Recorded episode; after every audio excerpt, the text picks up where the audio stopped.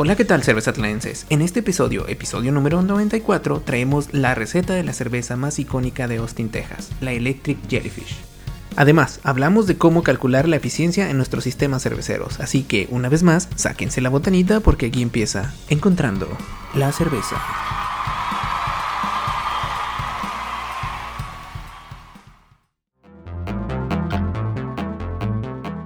Hola, ¿qué tal? Si les está gustando el contenido de nuestro podcast y nos quieren apoyar, pueden hacerlo en nuestra página de internet cervezatlan.com, donde podrán donar utilizando el botón Cómprame una cerveza. Recuerden, cómprame una cerveza en cervezatlan.com.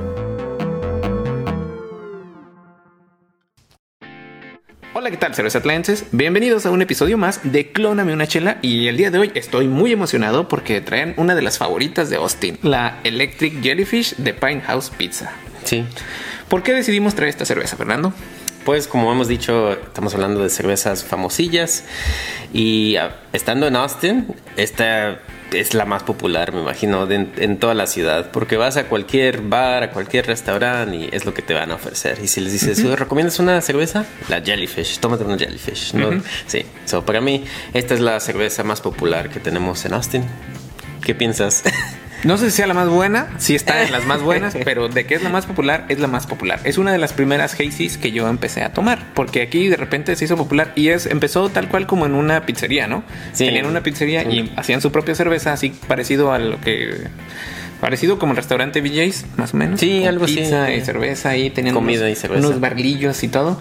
y se les empezó a ir muy bien y la gente le empezó a gustar mucho, mucho su cerveza. Que ya ves que eh, en las cervecerías aquí tienen esos como crawlers que son como latas grandes. Sí. Y la gente se llevaba y se llevaba y se llevaba y se llevaba. Y empezaron a vender sus propios barriles a otras cervecerías y a otros, este, a otros lugares. Y de repente empezaron a comercializar. Y creo que ahora ya comercializan. Ya Esta- distribuyen esta ya bien, cerveza, ¿no? sí, ya, ya la mandan a donde sea. Ya vas al súper sí. y ahí está. Ahí está. Entonces, es una de las famosillas, entonces por eso las decidimos traer. ¿Y Sí. qué nos puedes decir acerca de esta preciosidad que tienes ahí? Sí, pues como ya nos dijiste, se empezó una cervecería que se llama Pint House Pizza, que ahora creo que ya se cambiaron el nombre y le dicen Pint House Brewing, pero es un restaurante de pizza, una pizzería, como dijiste, y también hacen su cerveza. Los empezaron, seis amigos empezaron este lugar o esta, el Pint House en Austin en 2012. Y desde entonces ha agarrado muchas accolades, como se dice, no sé, ¿Qué se ha significa? recon- se ha reconocido mucho. Se empezaron a ser populares. En pues. populares. Eh, lo nombraron el mejor brew pub de- del año desde el mil no- 2013 hasta ahorita. Creo que cada año dicen en Austin, si vas a Austin, esta es la mejor brew pub que puedes ir. Ok, ok.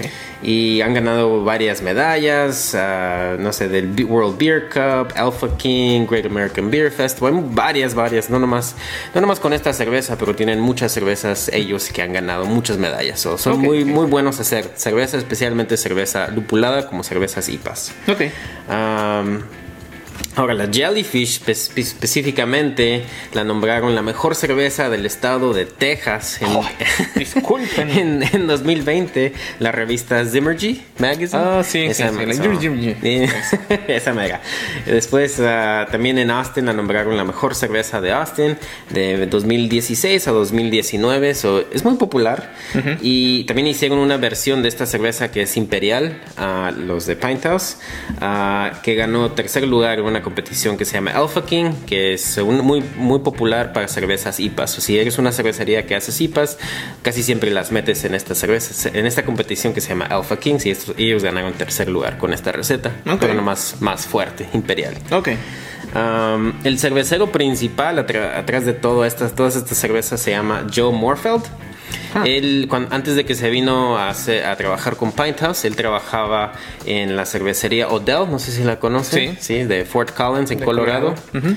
Ah, entonces ya era el, el- el cervecero principal de allí y es- yo creo que sus amigos lo convencieron a empezar esta de House.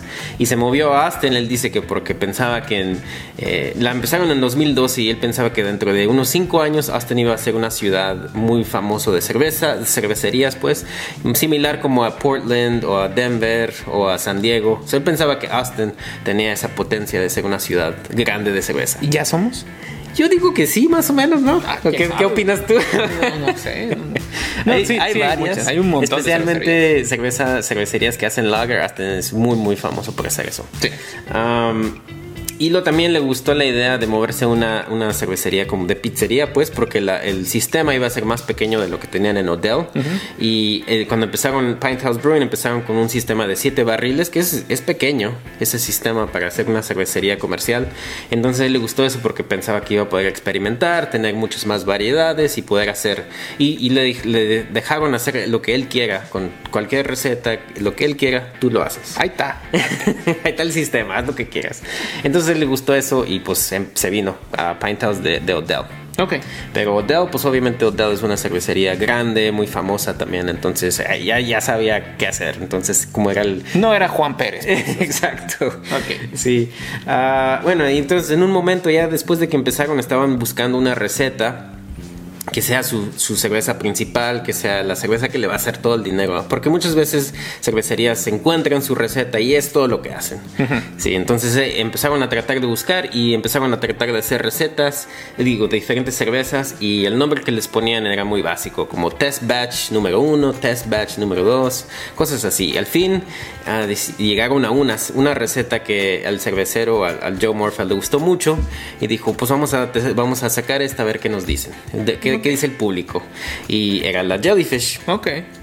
Cuando ah, lo, lo único con esta cerveza en ese momento había un problema, es que no estaba clara. Ellos querían sacar una cerveza clara y pues salía una cerveza hazy.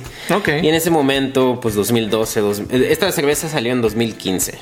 Y para ese momento todavía no agarraba la atención que tiene ahora las cervezas hazies, especialmente en Austin. Quizás empezaron en el oeste del, del estado o en el este, ¿no? En el este, en el east. ¿Del lado de California? Sí, no, del otro lado. ¿Del lado de Sí, Vermont? donde está el Alchemist y todo Ok. eso. Ahí es donde empezó todo el, todo el movimiento de Hazy's en el lado este. Del este. Del este de los Estados Unidos. Ya empezó a hacer los movimientos de Hazy, pero en Texas nada. Entonces Ok. para él está Hazy, no sé qué me van a decir. Y entonces estaba un poquito nervioso. Porque también pensaba que, que estaba haciendo. Que la- el público pues iba a pensar que él estaba haciendo un trucazo, un truco o algo. Y no le iba a ir bien a esta cerveza, pues. Como si el público supiera. güey. Darles algo que esté bueno y bueno, cha, Y y luego van a andar. Ah, esto tiene menos gravedad final. No, hombre. Y otra cosa, y dio de una historia el Joe Morfeld que cuando, el día que la sacó ah, fueron varios cerveceros de la ciudad y uno de ellos era el cervecero que empezó Austin Beer Works en, en Austin, que es una cerveza grande y famosilla, también tiene buenas cervezas, más o menos.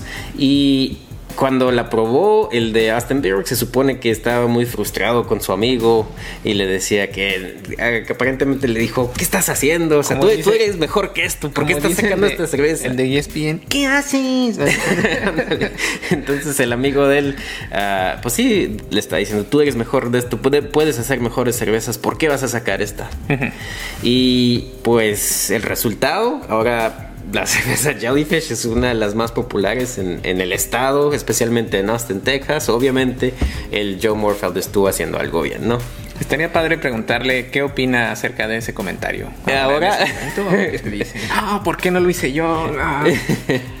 Sí, porque le estaba, creo que le estaba diciendo que, que debería de filtrar la cerveza y el Joe Morfeld pues pensó, al filtrar la cerveza, él le va a quitar ese carácter de lúpulo y no va a ser la misma cerveza. Entonces él decidió no hacerlo y se quedó así y ahora, como dije, es la, una cerveza más popular de Austin. Yo recuerdo ir a esa cervecería como desde el 2012, cuando solamente tenían, ahorita tienen tres ubicaciones, antes solo Cuatro, tenían creo. cuatro. Sí, Ah. Jesús, bueno, ya me quedé en tres. Pero yo fui a la original, la que está en Burnett. Sí, sí, Y en la que empezaron. en la que empezaron y la pizza estaba buena y este la cerveza también estaba buena y era muy como local el ambiente Sí. y, y hacían hacen la mayoría de sus cervezas tienen nombres de animales esto que la el beluga burro electric jellyfish no sé por Sí. qué y sacan como merch que va acorde está está padre o sea si, si vienen aquí dense una vuelta la pizza también está buena tienen diferentes opciones y pues está está chirilla Sí. Bueno ¿Qué te parece si la probamos ahora? a ver, vamos abriéndola a ver qué nos parece. Bueno, pues ya sabemos qué nos parece, pero Sí. para que vean, a ver qué onda. Y también lo que han dicho ellos es que ahora las Jellyfish creo que hacen como 50, o- eh, eh, eh, sí, hacen como 50 o 60% de todas las ventas de la cerveza que venden en, en Pint House es esta cerveza Jellyfish. Ahora de a tiro es la cerveza que les está agarrando todo el dinero para ellos. Sí, pues es bien popular sota. Siempre que vas es- y le pides a alguien ahí, hey, ¿qué me recomiendas? Pues te van a hacer esta. Y ya. Sí. Bueno, entonces, ¿qué te parece si ahora, de qué quieres hablar? ¿De las características de origen? ¿Quieres...? Pues yo lo voy a probar. Ah, ¿Qué pues te échale a ver qué te parece. Bueno, pues ahí está. Es una cerveza hazy. Está súper, súper hazy, amarillita, se ve bien, tiene buen color, muy buena espuma, tiene un olorzazo que para que les cuento. Y pues de sabor, pues también está muy buena. Creo que es muy balanceada. Sí. Sí, está bien afrutada. am, lo que le dicen juicy, juicy hazy. Sí. Es, ah, sí, muy buena. Se siente un poquito gordita al final, que creo que le ayuda con ese sabor a lúpulo. Sí, tiene Qué va. cuerpecito. Creo que está un poquito dulcecita, pero al mismo tiempo sí tiene amargor. Tiene cuerpecito como el mío. Gordito. Y pues ahí está. Pero sí. Bueno, vamos a empezar con la receta ahora, ¿no? Ok, échale. Bueno, la receta la sacamos de la revista Craft Beer and Brewing Magazine. Ahí la tienen. Podemos poner un link en la descripción del video donde la pueden encontrar. Este, la receta es para una, un lote de 5 galones que son como 19 litros. La gravedad de origen de esta cerveza es 1064, 1.064. eso Está grandecilla, ¿no? Eh, gordita. Y la gravedad final acaba, se supone que en 1.015. Que también igual acaba bien. Sí, ya hemos hablado. 14-15 es como el. Para Sí, este tipo especialmente de para una hazy, sí. Eh, los IBUs es 72, que es alta para este estilo, ¿no? Y su ABV es de 6.5%. Está, está bien. No está, tan, no está tan pesadota de alcohol. Bueno, ahora para la malta, podemos ir con la malta. Ok. Ah, usan 44% malta Pale Ah, Ok. 39% malta Pilsner, y esa es la base de la cerveza. Ok. Y después usan 5% ah, hojuelas de cebada, de barley, flake Ok. barley, y 5% malta de cristal 40, que yo no le saco, a lo mejor es la dulzura que tiene, ¿no? O lo- gordito. No, lo gordito, sí. Pero tiene malta de cristal 40, 5%, 4% malta de ácido. Ok. Y eso es porque el agua de Aston estaba. de- Entonces quiere decir que si le echan esa, no tienen que echarle ácido al final. ¿Verdad? Porque Sí, a veces exacto. cuando hacen su perfil de agua y viene el. están tratando de agarrar el perfil de agua con esa. Entonces- Ah, y al final 3% malta de Carapils. Ok. Y eso es todo lo que tiene. Entonces, la hojuela de cebada y la Carapils son lo que le dan el cuerpo, me imagino, a la cerveza. Imagino. Si yo, bueno, digamos que por alguna razón, porque el otro día estaba buscando y no pude encontrar esas hojuelas de cebada, ¿qué utilizaríamos? ¿Avena o algún otro sustituto? Sí, avena, creo. O trigo también, Trigo. hojuela de trigo, hojuela de avena. Creo que la avena le daría- iría mejor porque la de trigo ah, le da más sabor, más Ok. carácter. Y la de avena creo que no tanto. No sé, pero creo que yo usaría la de trigo. De trigo de avena. Digo de avena. Ok. sí, disculpa. de avena, bien, de avena. échale. Este, y algo interesante de la receta para hacer una cerveza eh, hazy es que sí usan esa hojuela de cebada, que es el flaked barley. Y casi cuando he visto ah, recetas de este estilo, nadie usa eso. En todo el mundo usa avena. Sí. Entonces se me hizo interesante de estas recetas. Es algo que hacen ellos y en otras recetas de ellos, como otra, la, la Training Vines, que también es una cerveza de ellos que es muy famosilla, este, también usan el Flake Barley. A mí So- me gusta más que esta, pero es Sí, gusto pero- personal. Sí, sí. pero bueno, y ahora al hacer su macerada la hacen en 150 grados, a 154 grados Fahrenheit y su perfil de agua hacen una relación del ah, sulfato al digo del cloruro al sulfato de 5 a 2, creo. Ok, Eh, favoreciendo el, el el cloruro. ok. Ah, creo que lo escribí al revés cuando lo escribí. Am, bueno, y eso es, eso es todo de la malta. Ok. So, me- también se me hizo interesante que usaron la malta de cristal, que tampoco casi ya la veo. Cristal 40. Sí. Yo la compré por error, pero ahí tengo. Bueno, ahora para el hervimiento, ellas lo ponen a hervir por 75 minutos, y eso me imagino porque usaron malta Pilsner, y para que no les, les agarre el DMS. Um, so sete- 75 minutos hirviendo, ah, usan ah, lúpulo en la macerada también, se me olvidó decir eso, en su macerada le echan un lúpulo Yuconat, Equanat, no sé cómo se diga, pero usan 10 gramos para agarrar 3 IBUs. Ok. Ah, después, en el First Word Hop, que es la, antes de empezar el hervimiento, le echan 3 gramos de Simcoe, ah, que les dan, se supone, 6 IBUs. ah, otra vez Simcoe, ah, 7 gramos cuando empiezan a hervir en 75 minutos, que les da 10 IBUs. Y otra vez Simcoe en ah, 30 minutos, que le dan 7 gramos, este, que le dan 7 Siete IBUs. 7 IBUs y 7 gramos. Ok. Y eso es todo para el hervimiento. O sea, en hervimiento utilizan Yukonot mientras hacen el macerado. Sí. Y ya después Simcoe. Simcoe Durante el todo resto. el proceso. Sí. First Word 75 y 30. Sí. Ok. Sí, puro 5 para el lado caliente. No me sorprende. ok, y ahora sí seguimos en el Whirlpool, porque también hacen Whirlpool. Ellos dicen que hacen su, su paso de Whirlpool en 205 grados Fahrenheit, que son 96 grados centígrados, y hacen su paso de Whirlpool, un, un hop steep, por 20 minutos. ok. Bueno, y para esto utilizan ah, una onza que son 28 gramos de Chinook, una onza que es 28 gramos de Simcoe, 17 gramos de Calypso, que casi nunca lo he visto, no lo, no lo he utilizado Yo yo, el. Calypso, y otra vez 9 gramos de Yukonat. So Chinook, Simcoe, Calypso y Yukonat en el Whirlpool. Imagino que el Chinook le da un poquito de notas dank. Eso no, ya no me esperaba que usaran Chinook allí en ese paso, pero... El 5 sí lo esperaba yo. Sí. O sea, la hueles esta cerveza y te huele a 5 desde el trancazo. Y cuando hicimos nuestros perfiles de lúpulo, este, este tipo de, este perfil de aroma era el que sacábamos. Sí, Entonces, pues no me sorprende que tenga demasiado 5, la verdad. Bueno, y eso es todo. Y colectan su mosto y fermentan a 65 o 70, entre 65 y 70 grados Fahrenheit, que son 18 o 20 grados centígrados. Ok. Y para la levadura, algo que también hemos dicho en el pasado, usan levadura Kolsch. Recomiendan la levadura WLP 029, que es de White Labs, que es la German Ale, que es una Kolsch. Kolsch. Sí, eso es algo también interesante que si ves recetas de, de cervezas hazy, casi nadie usa una levadura Kolsch, pero estos, ellos sí, y la siguen usando. Le da tonos frutales, ¿no? Sí, puede, sí, Entonces. igual. Pero la principal, el London Tree, igual les da frutales. No sé por qué decidieron quedarse con esta, pero obviamente les, ido- les ha ido bien. Quizá porque la London Tree no tiene tanto poder de fermentación. A lo Y a lo mejor- mejor como está gordita te queda demasiado gordita. Quizá necesitan una levadura un poquito más power. A lo mejor sí, que razón. Sí, la o a lo mejor tienen mejor control de fermentación con la Kolsch. Puede ser. Quién sabe, pero siempre o sí, siguen usando la Kolsch. Ok, ok.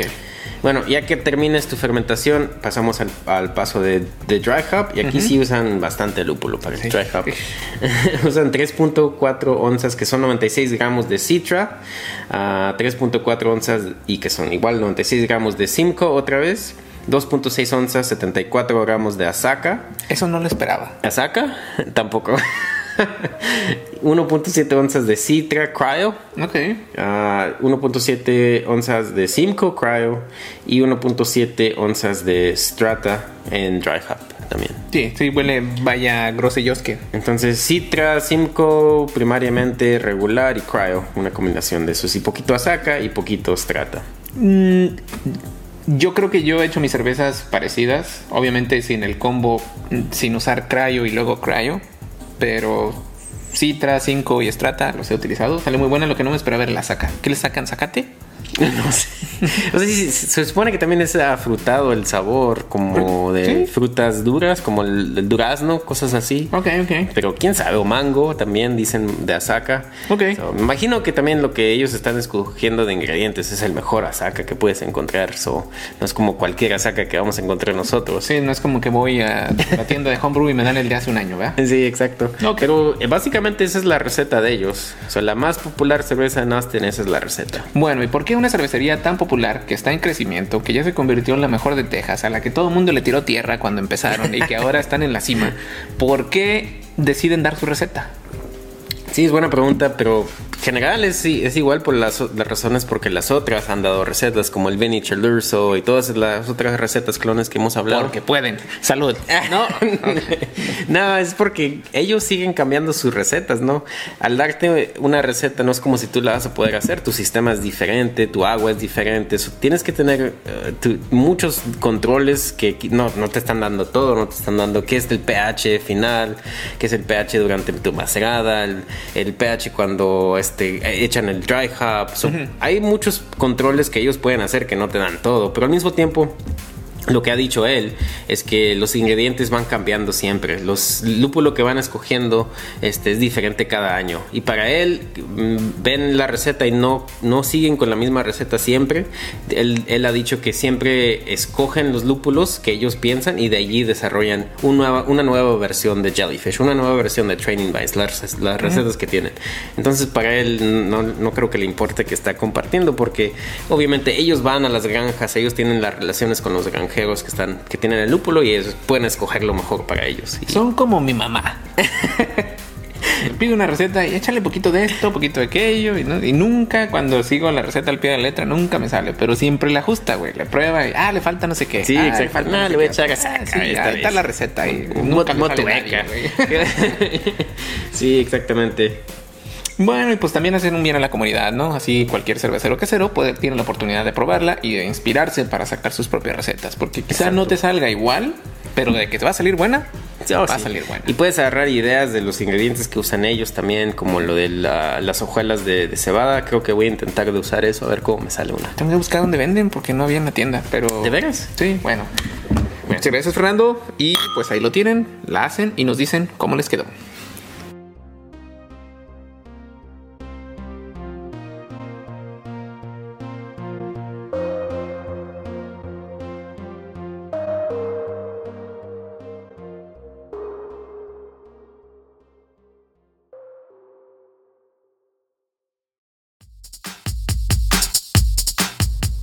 ¿Les gustaría aprender más sobre el proceso de elaboración de la cerveza de forma más visual? Pues es fácil, vayan a YouTube y busquen el canal de Cervezatlán, donde podrán encontrar diferentes tutoriales y experimentos. Recuerden, YouTube Cervezatlán.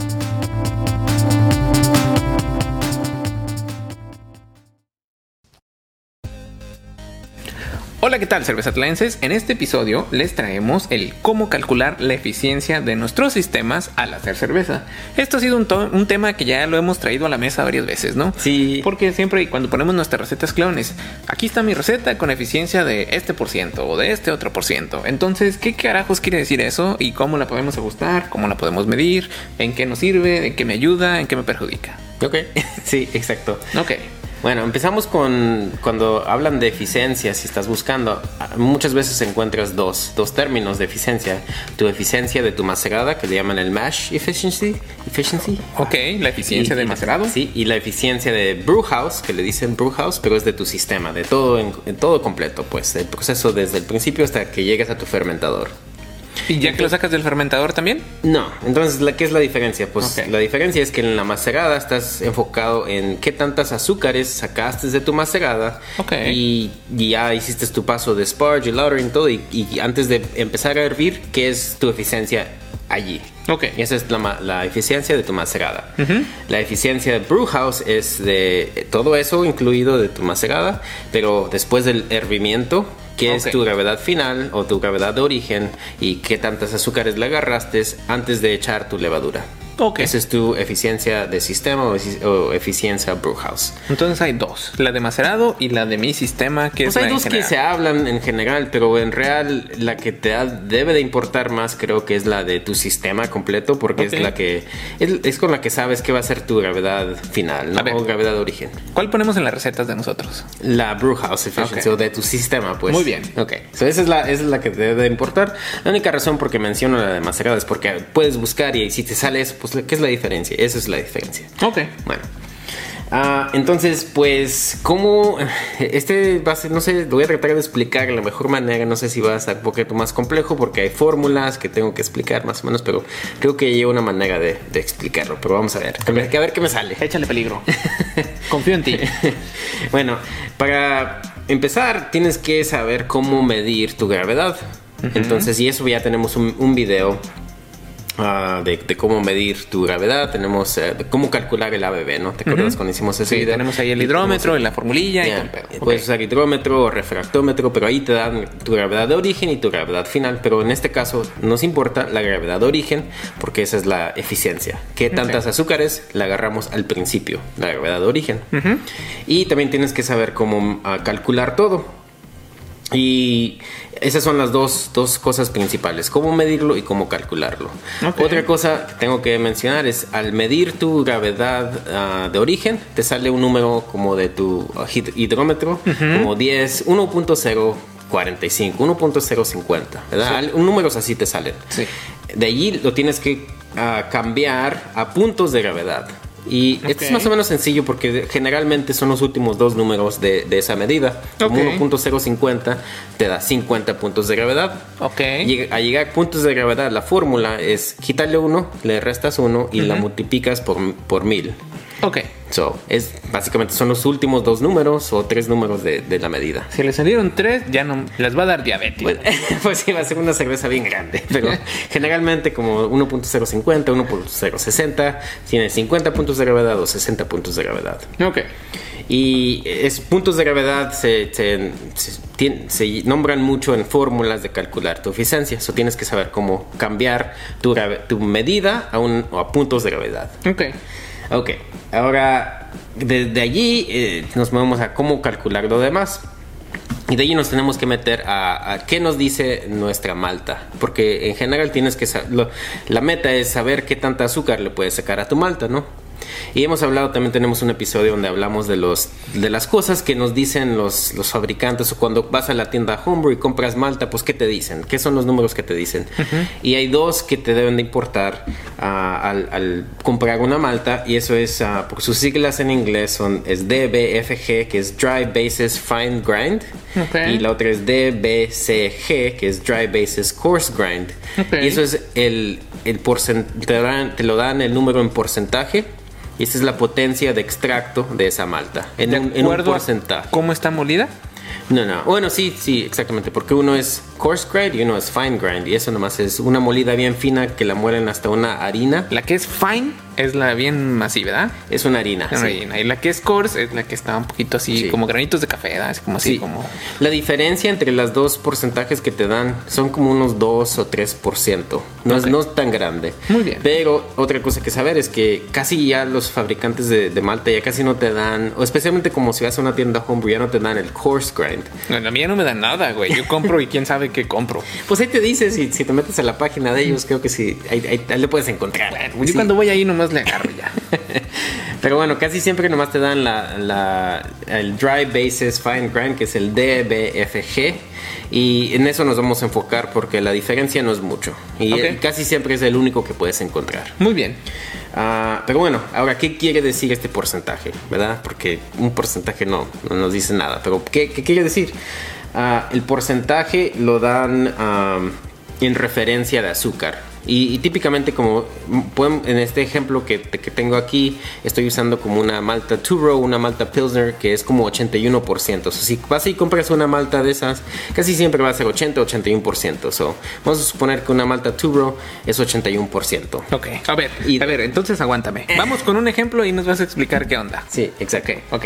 Y en ese ejemplo vamos a calcular el DBFG. No, el DBGG es Lo vamos a el que utilizar. te lo dan. Sí, Lo vamos a Es el utilizar. 81%. Eh, Y dice que la diferencia entre DBFG y DBCG es de 2%. Más o menos. Nos vale camote y vamos a hacer DBFG. DBGG. Ok. Porque es lo único que encontramos. Muy bien. Ahí, ahí vamos. Muy bien, entonces vamos a usar el DBFG y tenemos que vamos a usar, digamos, tenemos un, un caso hipotético donde vamos a utilizar una malta de two row o Pilsner más o menos. O una Casi Pilsner. siempre son más. Un malta base. decídete, two row o pills. Vamos de two row, pues. Two row de 81% de DBFG. Exacto. Ok, ahora ¿Qué sigue. quiere decir el 81%? Muy bien. So, en general, este número es una referencia de lo que nos da azúcar, azúcar regular. El, eh, una, una, si, si tomas un azúcar regular, si, el, el número del porcentaje es que una, una libra de azúcar en un galón de agua, si lo disuelves y tomas tu gravedad usando un hidrómetro, te va a medir 1.046. Ok. Entonces, 1.046 es lo máximo, es 100%, es pura azúcar, o sea, azúcar pura, pues. Ok. Entonces, eso es lo máximo que puedes agarrar con una libra de ese ingrediente en un galón de agua. Ok. 1.046. Entonces, el DBFG, el porcentaje, es el, el porcentaje de la potencia de esa malta Ok. ah, al azúcar. Entonces, la, en el, el ejemplo, el- la malta Turo nos dan 81%. Ok. Entonces, los puntos de gravedad que puedes sacar de esa malta es 81% multiplicado por 46 puntos. Ok, ok. Y ahí Eso- sacas tus puntos para esa malta O específica. sea, va a ser el 81% de ese 46. Exacto. Ok.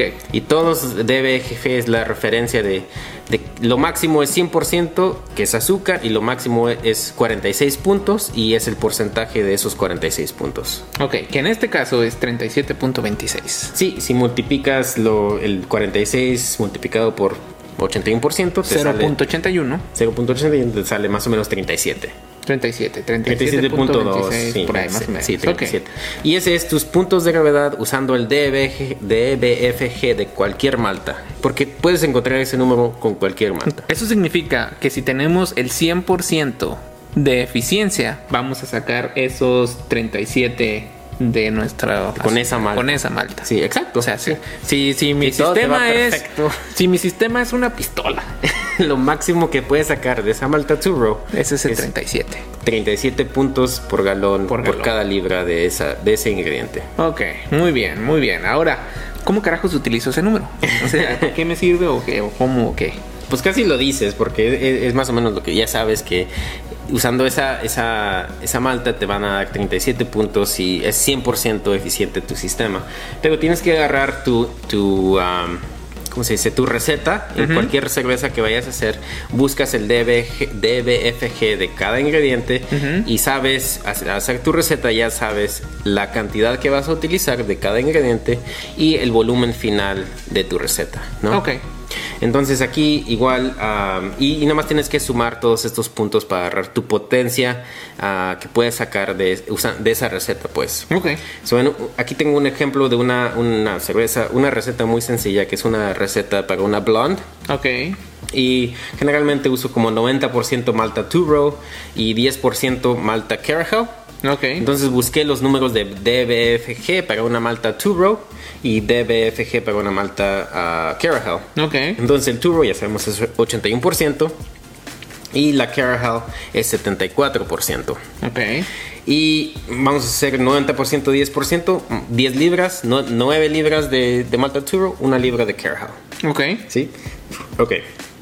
Ahora, tenemos que calcular ese mismo número ah, para cada ingrediente. Los puntos de gravedad que, de la potencia total de cada ingrediente. Ok. Entonces, la malta Turo es 81% multiplicado, que es 0.81, multiplicado por 46, Ok. multiplicado por 9, porque son 9 libras, Ok. y dividido por 5, porque son 5 galones. Ok. Y eso nos da 67 puntos de gravedad para ese ingrediente en 5 galones. Ok. ¿Sí? Sí, sí. Ok. Ahora para la malta Caracal. Es lo mismo. 46 multiplicado por 4.74. Digo 0 0.74. ah, que es el 74%. Multiplicado por una libra. Dividido por 5 galones. Que nos dan 6.8 puntos de gravedad. Ok. Ok. Y ahora los sumas los dos juntos.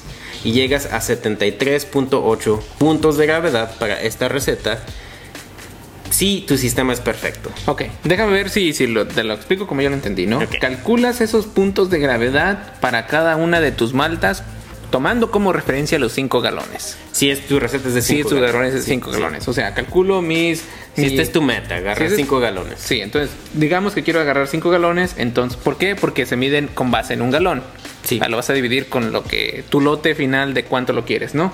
Y entonces calculas cada una independiente, tomando como referencia esa cantidad de galones que vas a utilizar y después la sumas. Y así es como agarras el total. El total final, que es tu potencia de 100%, si cada ingrediente le sacas todo, entonces ese... Y entonces, ¿qué quiere decir el set- 73.8 que sacaste? Es que si tienes 100% de eficiencia, tu gravedad de origen, cuando mides esos 5 galones que colectaste, tu gravedad de origen va a ser 1.073.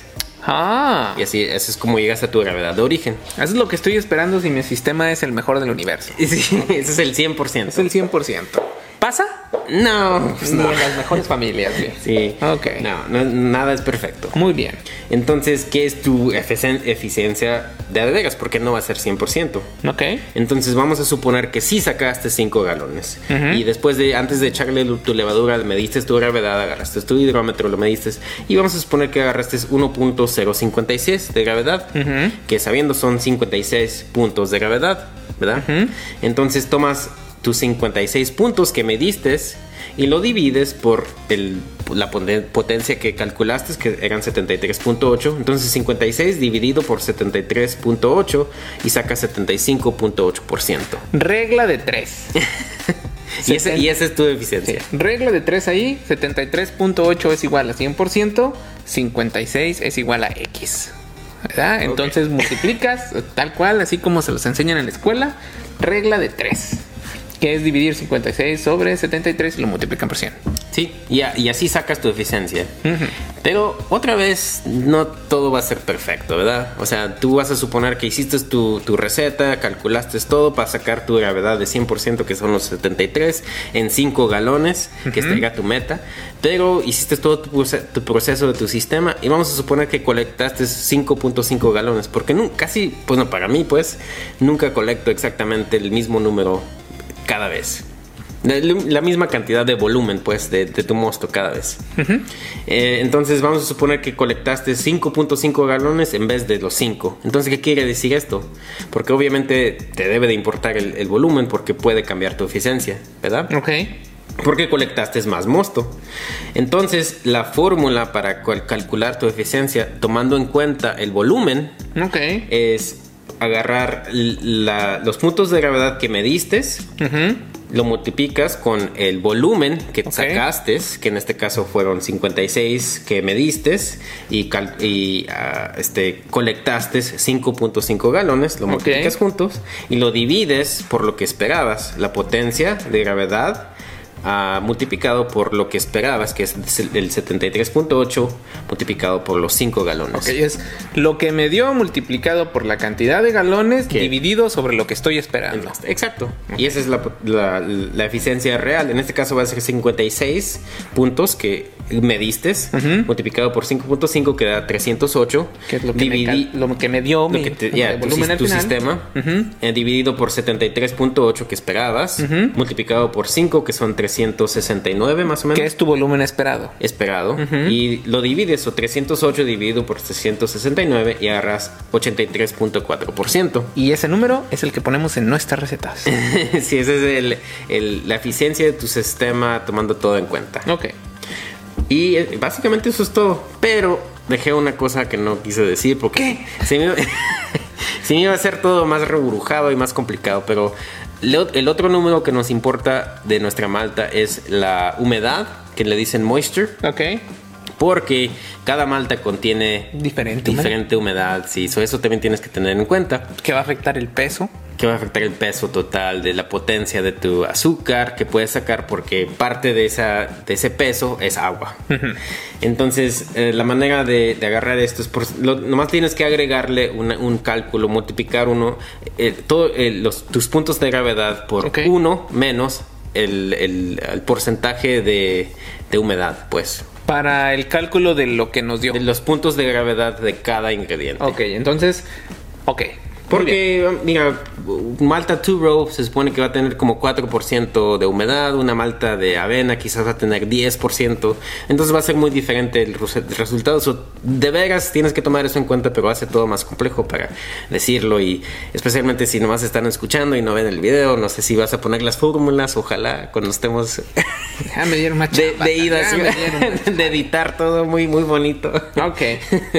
Pero para calcular los puntos de gravedad para cada ingrediente, entonces es tu porcentaje de DBFG Ok. multiplicado por 1 menos el porcentaje de, de Humedad. humedad. En- si, si supones que es 4% de Malta Turo, 1 menos 4% te da 96%, vamos a suponer, pero el DBG, DBFG multiplicado por 1 menos la humedad multiplicado por los 46 puntos por galón de azúcar. Ok. Y así es como agarras cada ingrediente, este, los puntos por, de gravedad, la potencia, pues, de puntos por gravedad por cada ingrediente. Y esa es la única diferencia. Pues qué friega, güey. si utilizas un montón de maltas, qué friega. Oh, pregunta, pregunta ahí.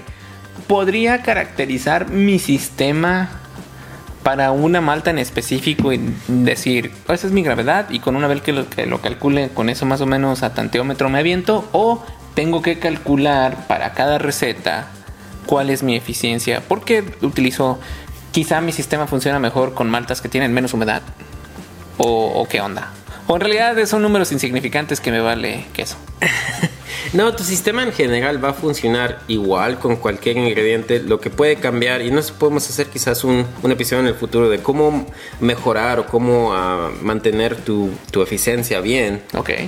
Pero en general va a seguir igual. Y la razón por que todo esto es importante, yo diría, es porque es, ya sabiendo tu eficiencia, si puedes calcular todo esto y sabes, o sea, te, te empecé con esta receta y mi eficiencia fue 75%, 80%. Uh -huh.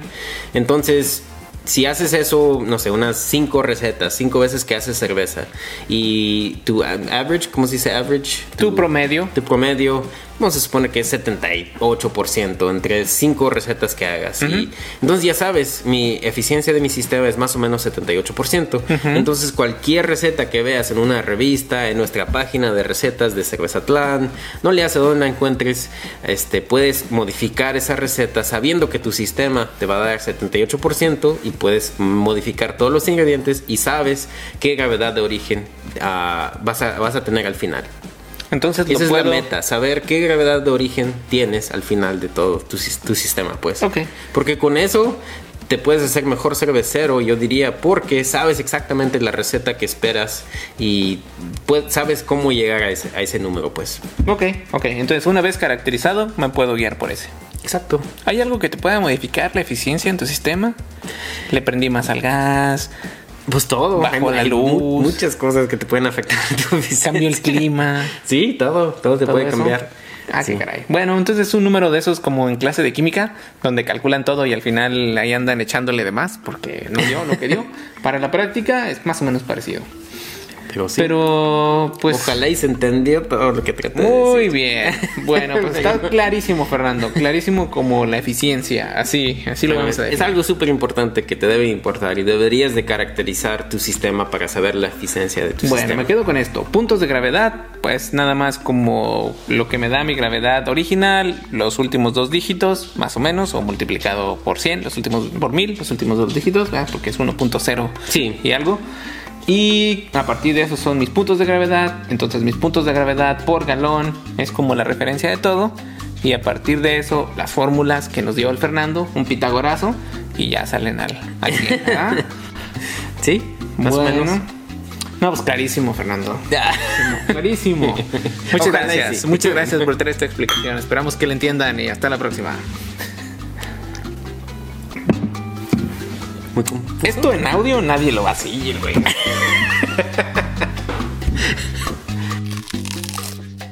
Este episodio nos quedó un poco larguito, así es que por hoy ahí la dejamos. Podemos ir en paz, la cerveza ha terminado.